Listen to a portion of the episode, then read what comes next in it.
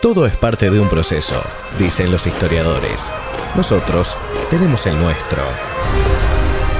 Alejo Reclusa, en resumen del sur.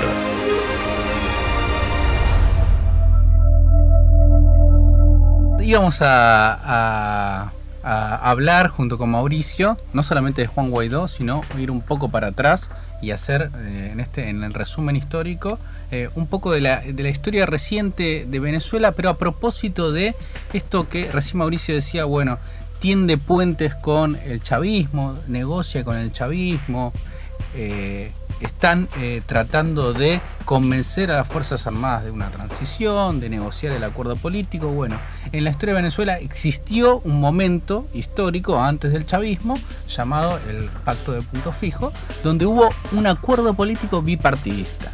Durante 50 años alternaron en el gobierno dos partidos políticos. Durante 50 años alternaron en el gobierno dos partidos políticos. El chavismo es una reacción a ese bipartidismo y a ese acuerdo, a ese pacto de punto fijo, se llama así porque se, se firmó en la casa, en la residencia de uno de los dirigentes del partido COPEI, del Partido Social Cristiano COPEI, Rafael Caldera. La casa se llamaba Punto Fijo, entonces se le, se le, llamó al pacto que se firmó en 1958, el pacto de Punto Fijo, y que lo que preveía era elecciones cada cinco años y una alternancia entre las dos principales fuerzas políticas del país, Acción Democrática, AD y la mayor parte de los presidentes eran de, Acción Democrática, que fue el partido más importante de Venezuela hasta, hasta los 90.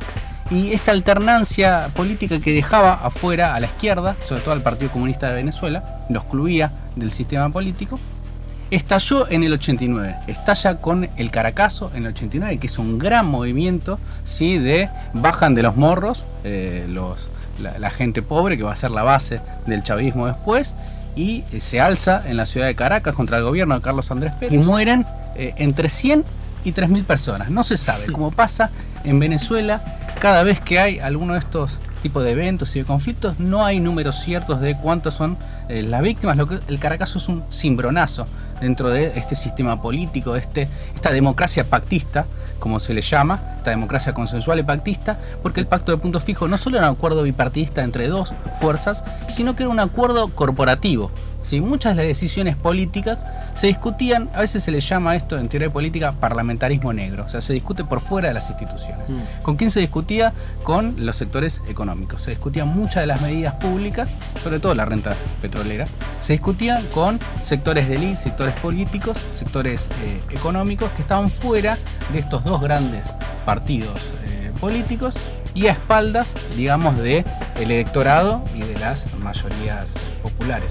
Y a espaldas, digamos, de el electorado y de las mayorías populares. Bueno, hay una reacción, ¿sí? sobre todo porque hay una crisis económica a fines de los 80, hay una reacción, ¿sí? que es el Caracazo, y del Carabazo emergen movimientos, ¿sí?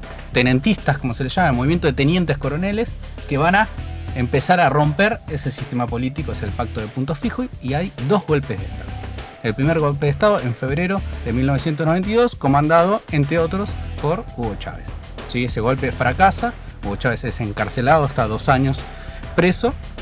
El segundo intento de golpe de Estado es eh, a fines de 1992, ¿sí? también fracasa y son encarcelados los tenientes eh, coroneles, pero a Carlos Andrés Pérez, a, Carlos Andrés Pérez perdón, se le descubre ¿sí? Eh, un caso de corrupción en 1993 y tiene que renunciar. Y ahí comienza una transición política hasta el 99, cuando se dice, bueno, acá termina el pacto de punto fijo, que es cuando gana Hugo Chávez, en el cual se, le, se amnistía a todos los tenientes coroneles que se rebelaron, ¿sí? en el 92, y Hugo Chávez empieza ¿sí? una caravana política que va a durar tres años. Desde 1995 hasta 1998 funda su partido político, es el Movimiento Quinta República, y recorre todos los pueblos de Venezuela, ¿sí? Y ya en el 92 ya era una figura popular. Y ahí comienza una transición política hasta el 99, cuando se dice, bueno, acá termina el pacto de punto fijo. Cuando se rinden, después del primer golpe de Estado, Hugo Chávez habla en televisión y el discurso, ¿sí?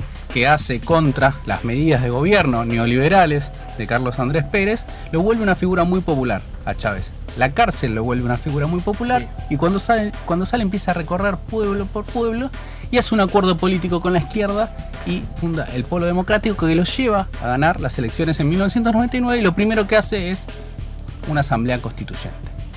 Hugo Chávez es uno de los principales eh, líderes que rompe este acuerdo político bipartidista que gobernó Venezuela durante 50 años y que hoy muchos hablan de volver a un pacto de punto fijo, de volver a un acuerdo.